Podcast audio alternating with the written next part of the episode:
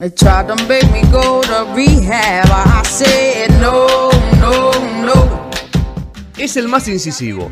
No. Es el más probo. No. Es el que más sabe. No. Es el más apropiado. No. Así todo. Sigue haciendo entrevistas.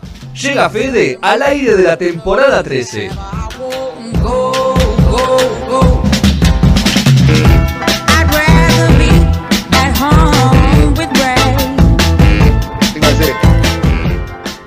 Muy bien, ahí tercer bloque de No Sonoras. Feli se ríe del, del separador de, de- de ese texto tan lindo que dice. Sí, sí, sí. Así que bueno, nos- animo- nos seguimos animando a hacer entrevista, Feli, así que quedan 15 minutos para las 8 de la noche. Bueno, a ver, vamos a hablar de lo musical, eh, porque a vos te agarró en el peor momento que te podía haber agarrado este tema de, de frenar un poco. Porque vos estás subida a un samba, eh, en varios proyectos que tenían un horiz- horizonte muy, muy importante en el corto plazo. Entonces, esto te, te, te- te- te cae en un momento que no, no tenía que caer. ¿Cómo lo, primero, psicológicamente, Ah, sí. ¿cómo lo, lo asimilaste? Y segundo, ¿cómo te reconvertiste para, para cuando estés listo todo volver a retomarlo?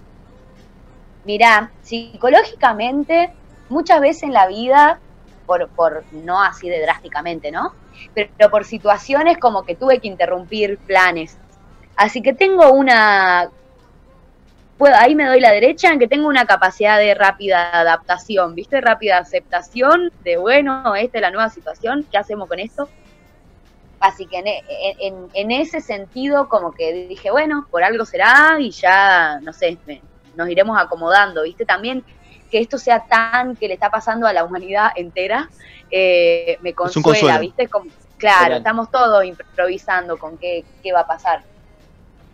Eh, obviamente tiene sus consecuencias psicológicas estar hace casi 80 días encerrada en mi casa, ¿no? Eh, es como que, nada, hay que llevarla. Al mismo tiempo, tengo disponible absolutamente todo el tiempo a, estar atenta de cómo me siento y cómo me hace sentir cada cosa. Entonces también regular esa emoción creo que es, eh, no sé, como que hay, tengo muchas más herramientas que cuando la vida funciona, ¿viste? Con la Sí. vorágine de la vida, por ahí si, si te agarra un desbalance, como que entre cosa y cosa es más difícil encontrar que, cómo salir, ¿viste? Eh, y así, teniendo tanto tiempo libre, sé que, no sé, que me levanto de mi cama, bailo un rato y me siento mejor, ¿viste? Como que estás más atento a, a cómo te hacen sentir las cosas. Y, Y- después con... Claro, no, y el tema de. Ahora, sal- sale el single. ¿El single era. Sí. eh, ¿Iba a salir ahora o salió? ¿O tuvo que salir? Porque vos decías esa necesidad de mostrar cosas nuevas, de saber que estamos haciendo algo, de no saber de no perder un labu- el laburo que veníamos construyendo. Sí. Bueno, el single no fue, de hecho fue una idea así de, de cuarentena, ¿viste? Yo no tenía pensado sacar ese tema. Eh, lo tengo cajoneado hace como ocho años, no, no, no, no le encontraba momento, ¿viste? Y siempre iban apareciendo ideas nuevas y ese quedaba en el cajón. Y de repente en la pausa como que pintó sacarlo, ¿viste? Y Sí. estuvo bueno porque, mm, porque la verdad que me acompaña a mí y creo que, lo, que acompañó a mucha gente también. Como que... ¿Tiene, ¿tiene las algún símbolo? tienen- ¿Cómo? ¿Tiene, tiene algún símbolo, digo, el, el título Serenidad, o sea, con, con, con vos en, en este momento? Un poco ¿O sí, mira, el nombre estuvo desde siempre. eh, más que nada, mira, eh, creo que soy creativa en varias cosas, pero en poner nombre a las canciones soy malarda. Como que siempre pongo una palabra que está en la canción y punto. Eh, y el ¿Y estribillo. te, dice- te quemás, te quemás con esta cuestión o decís ya fue, ya sé que no me sale tanto y, y voy, Eh, meto bueno. algo? con, con los títulos de las canciones es lo único que suelto, ¿viste? Con los títulos de los discos no. Pero con los títulos de las canciones es lo único que digo, bueno, ya fue, tampoco me voy a no sé, Ahí va. poner tan hincha pelota en todos los sentidos, ¿viste? Eh, es, es como un clásico que funciona, poner el- eh, una palabra que, que está dentro de la canción y ya. Eh, y Serenidad, mira, yo cuando lo compuse, se lo hablaba del amor, ¿viste? Como que se lo compuse a mi segundo noviecito, ponele, una cosa así. Eh, y al pasar de los años, como que lo fui resignificando con otros novios. Eh, y, claro. Y esta vez- la- los novios. Sí, y esta vez me tocó como sentir que hablaba de, de la amistad, ¿viste? De, de los vínculos sí, de la amistad presente en, en muchos vínculos, en, en, mis amigas, en mis primas, en mis tías, en mi vieja, con mis hermanas, no sé. En, eh, la amistad presente en todos los vínculos y ese tipo de, compañía y de querer compartir un caminito con alguien, ¿viste? Y bueno, más o menos eso, por ahí, por ahí va el título, la canción, la intención. Y, y las canciones nuevas esas que, que, que, que tenías dando vueltas o que quizás no te agarraron a mitad de camino. ¿Se, se siguieron trabajando en esta te, o dejaste todo y dijiste no, hasta que yo no pueda entrar al estudio, no acelero nada? Eh, ¿Cómo tomaste esa parte también? Porque vos venís de un disco eh, que salió, que, que, fue a partir del concurso, todo, que, que fue significó sí. muchísimo para vos, y después a partir de ahí, las ganas de seguramente de, de más manija de grabar más canciones y de... Re, de tocarlo, ¿viste? También creo que mm que como que la música tiene sus instancias, como que está toda la instancia de creatividad así tras bastidores, digamos, sí. eh, toda la etapa de grabarlo y después toda la etapa de la etapa de show en vivo, que es algo que a mí me re interesa. Antes lo hablábamos, ¿viste? Como que sí.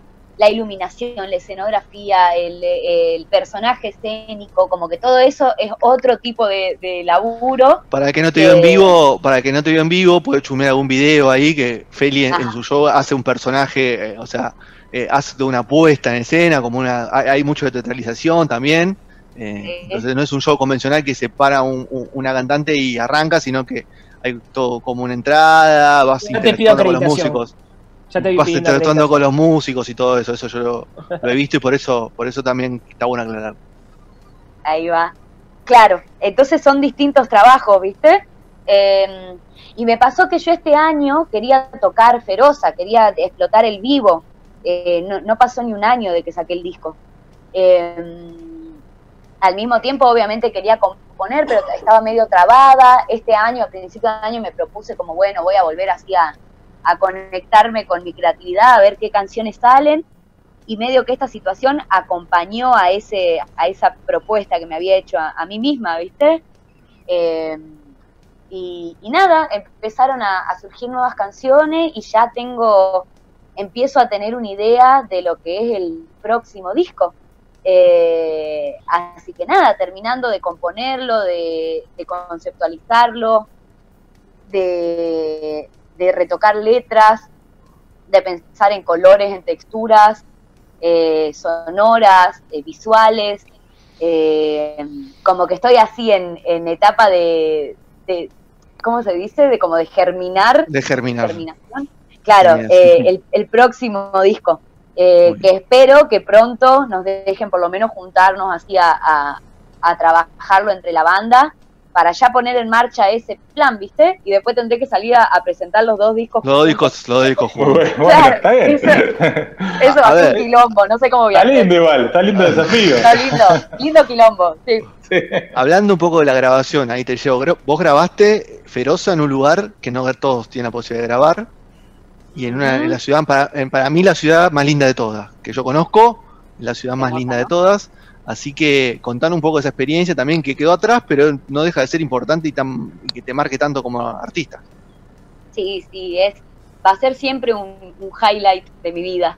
Eh, bueno, lo grabé en Abbey Road Studios en Londres, eh, muy cerquita de la Navidad, así que me encontré con una Londres toda decorada de luces de, por todas las calles eh, con frío, con bufandita en diciembre, rarísimo. Eh, y bueno, gané un concurso a finales del 2018, fue todo muy, muy rápido. Cuando me quise dar cuenta de lo que estaba pasando, estaba viajando a otro continente directamente a grabar el disco.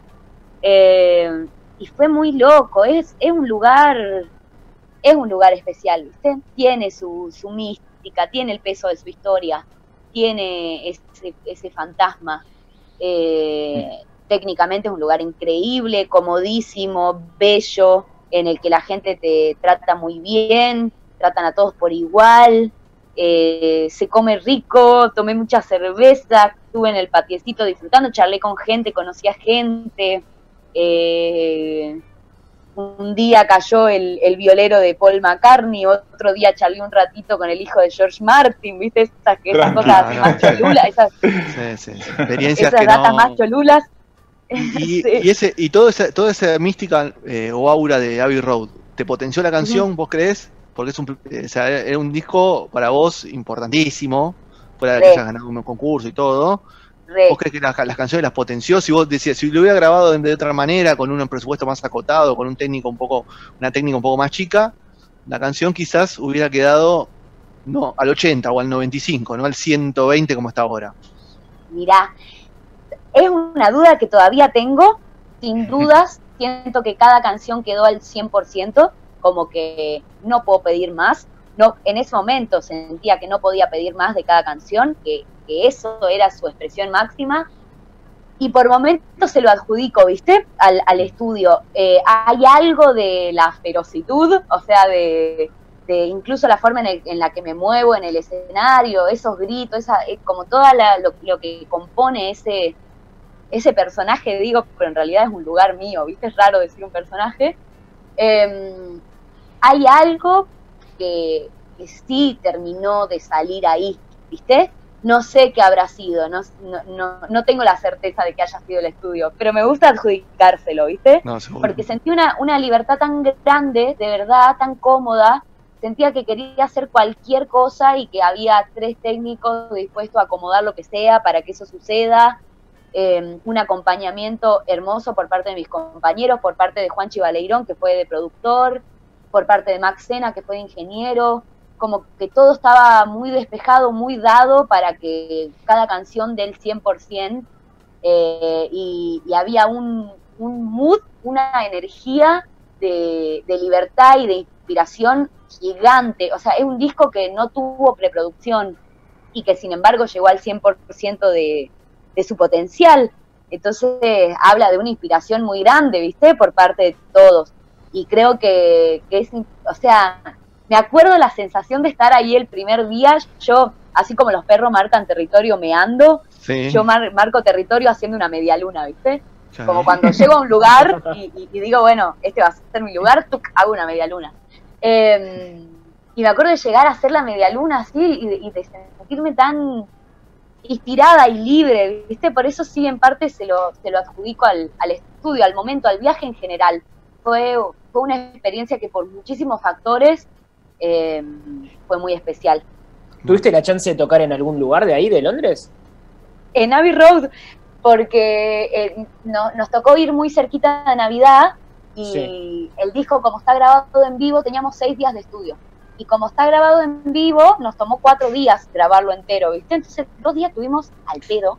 El penúltimo día eh, hicieron como el festejo de Navidad del estudio. Y dentro de eso abrieron salas para zapar y a la noche hicieron como todo el staff cantaba jingles, ¿viste? ¿Viste?